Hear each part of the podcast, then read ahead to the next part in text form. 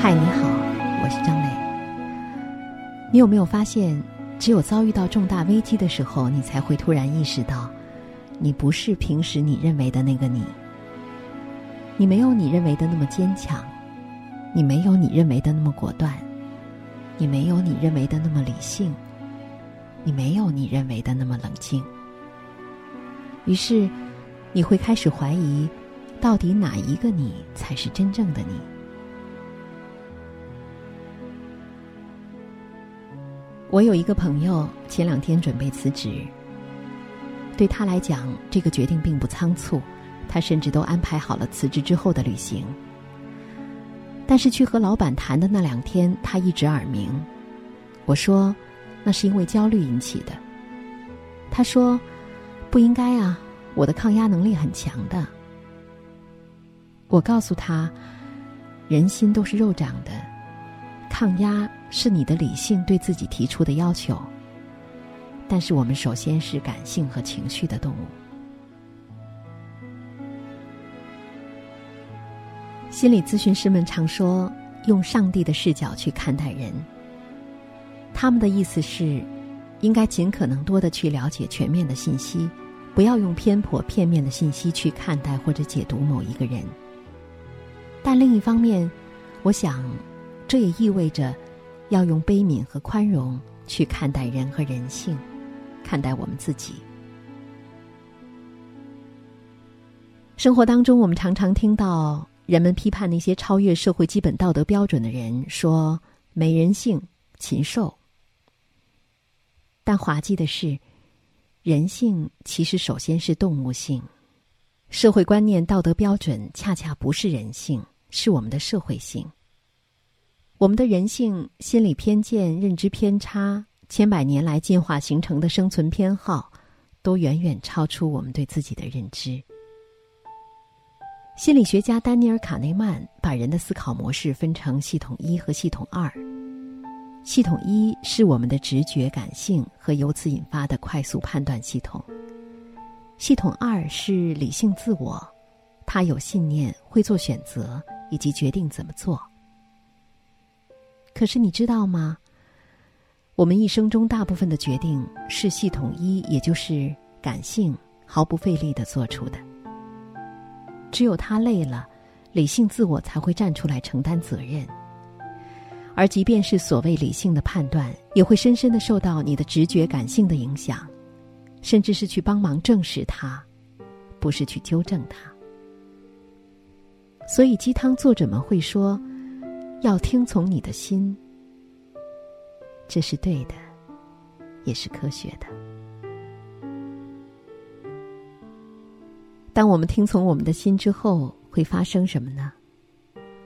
我们对某些事和人一旦形成认知，就会倾向于保守，就是坚持自己的认识，不会轻易的修正或者做出改变。心理学家易阿伦森把它称为认知的保守性。认知保守的意思是，你在对任何人或者事情形成第一印象之后，你会尽力的去保护已经形成的认识，去维护你既有的知识、信念、态度，甚至不惜余力的去解释它的合理性。所以，对大多数人来说，第一印象很重要。你认为一个人不错，在日后和他的相处中，你会常常发现能证明他不错的细节。并且提炼出更多的优点。你认为一个人不够好，那么很遗憾，日后的接触你会不自觉的捕捉那些令你反感的习惯，证明你最初的判断。这就是认知的保守性，这是人类进化而保留的基因，为了保持我们有稳定而连贯的认知。不要跟我说你是个理性的人，你不在乎第一印象。举个例子吧，你没有见过累读的小编，对不对？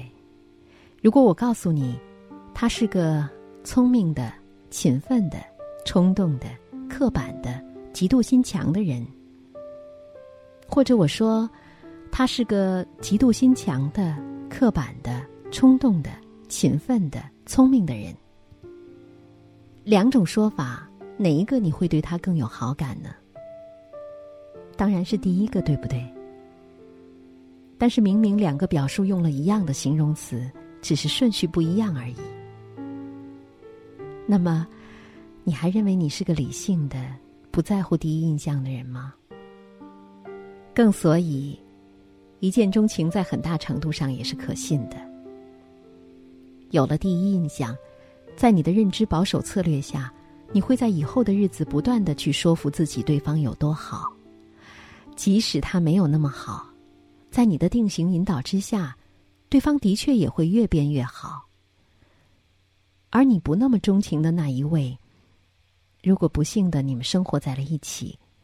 你的保守认知会不断的搜集证据，证明你当初不中意他的理由有多么正确。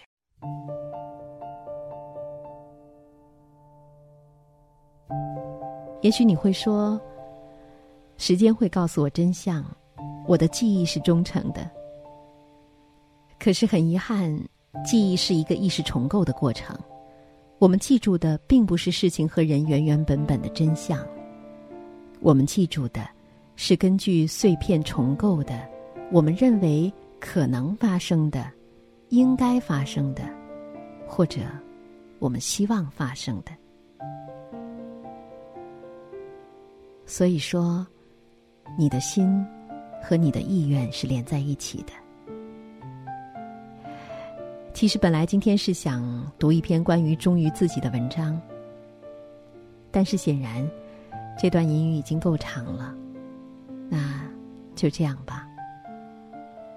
宽容看待自己的人性，忠于自己，拥抱自己，才会有不拧巴的生活。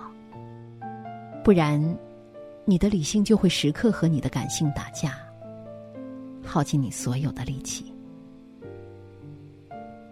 好了，下一期我们再读那一篇。今天就是这样。希望你不要听我的。听你自己的心的，晚安。在我的怀里，在你的眼里，那里春风沉醉，那里绿草如茵，月光把爱恋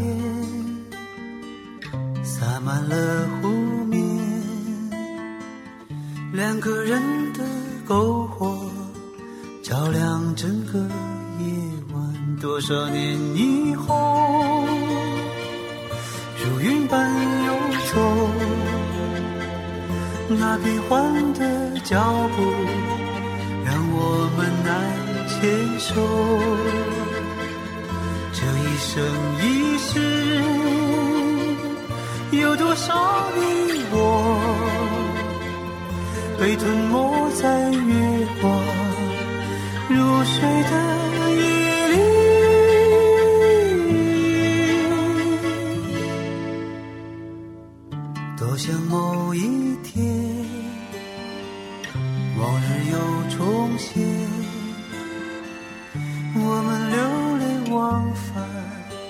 在贝加尔。